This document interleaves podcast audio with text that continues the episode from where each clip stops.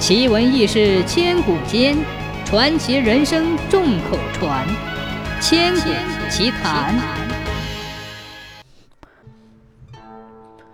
相传，唐代农民起义领袖黄巢在江苏盐城阜宁筑城安寨，惩办腐败，斩杀贪官污吏，惩恶扬善。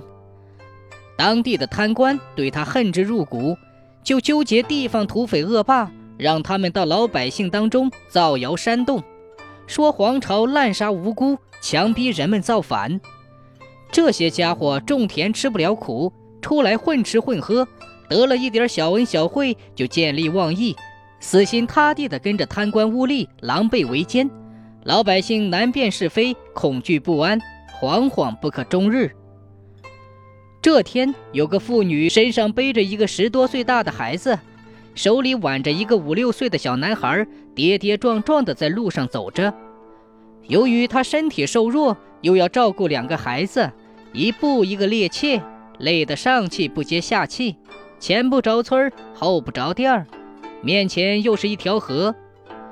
常言说：“远怕水，近怕鬼。”妇人站在河边，流下泪来。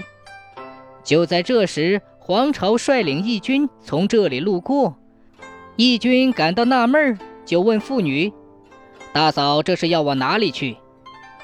妇人抬头一看，见是一个武将打扮的大汉，忙跪下磕头说：“回禀老爷，小妇人的丈夫在外经商，昨日我听人说黄巢的叛军就要快打到这里来了，所以赶忙带着孩子逃命去阜阳找孩子他父亲。”黄巢不动声色地问：“大孩子身重，小孩子身轻，为什么要背大的不背小的呢？”妇人答道：“大孩子是前房所生，小孩子是我亲生。前房只留下这么一条根，我年轻，以后还可以再生。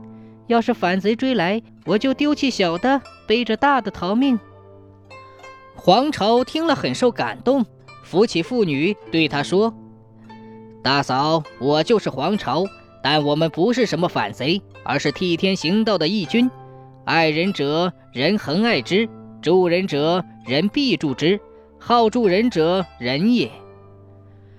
第二天是清明节，为防止部下在战乱中伤及无辜，皇朝交代妇女：“你在家门前插上柳枝作为记号，我手下的人见插柳枝的人绝不侵扰。”从此，每年清明节，百姓们为祈求平安，便在家门口插上柳枝。